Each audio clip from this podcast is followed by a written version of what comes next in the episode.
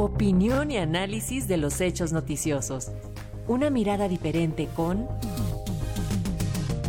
Luis Guillermo Hernández. Y sobre este mismo tema, la reunión binacional y el informe sobre los avances en materia de seguridad derivados del llamado entendimiento bicentenario, tenemos el comentario del periodista Luis Guillermo Hernández. La decisión del gobierno mexicano de solicitar la desaparición de la iniciativa Mérida, que operó como mecanismo binacional de combate contra las drogas desde la era de Barack Obama y Felipe Calderón, y que fue sustituida por el llamado entendimiento bicentenario, ha dado ya sus primeros frutos a seis meses de su creación.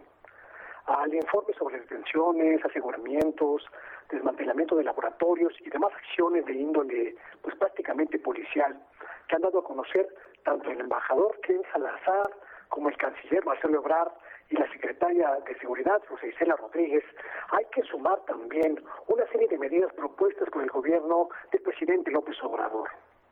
La introducción de un mecanismo de revisión en materia de salud pública y adicciones, propuesto por México, significa, en términos muy, muy claros, llevar el plan abrazos, no balazos, a la relación binacional, atacar conjuntamente las causas profundas del uso de drogas en ambos países sin criminalizar ni permitir un retroceso en materia de defensa de los derechos humanos, pero sobre todo sin estigmatizar a sectores sociales enteros como ocurría antes. Los mexicanos no somos los malos ni los estadounidenses los buenos en esta ecuación. Hay un problema mutuo y se tiene que resolver. Otro asunto importante en este entendimiento bicentenario es la existencia de seis procesos penales por tráfico de armas hacia México que involucran a instituciones y a autoridades de Estados Unidos. Un asunto promovido por el canciller Marcelo Ebrard y que significa en términos muy llanos un cambio radical en esta ecuación que por décadas impuso la lógica estadounidense al combate a las drogas, pero también al combate a la inseguridad en la región. Pero en estos seis meses del de fin de la iniciativa Mérida, en estos seis meses de entendimiento bicentenario, quizá lo más relevante sea haber podido sembrar la idea de trabajar en función de una realidad inobjetable y que difícilmente va a cambiar. La condición porosa y profundamente cambiante de nuestra frontera común, por donde transitan cada día millones de personas, toneladas de mercancía y por supuesto también muchos problemas. Entender esa realidad, que los estadounidenses la entendieran, que entendieran que no es con muros y con patrullas, sino con colaboración mutua, por absurdo que parezca, es quizá uno de los principales logros de esta gestión.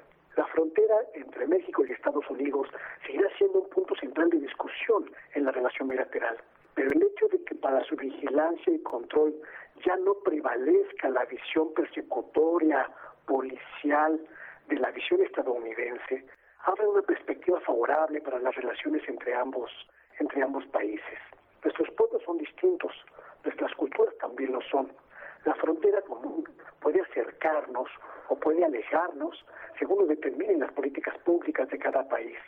Y qué mejor que se enseñe con un acuerdo binacional que respete la identidad diversa, la cultura diversa, pero sobre todo la soberanía de cada pueblo. Es un paso que después de la fallida y muy perniciosa iniciativa Mérida, que fue causante significativa del profundo, muy profundo derramamiento de sangre que vivimos en México la última década, sabe a un salto gigante hacia una nueva era. Ojalá sea así. Este es mi comentario. Muy buenos días.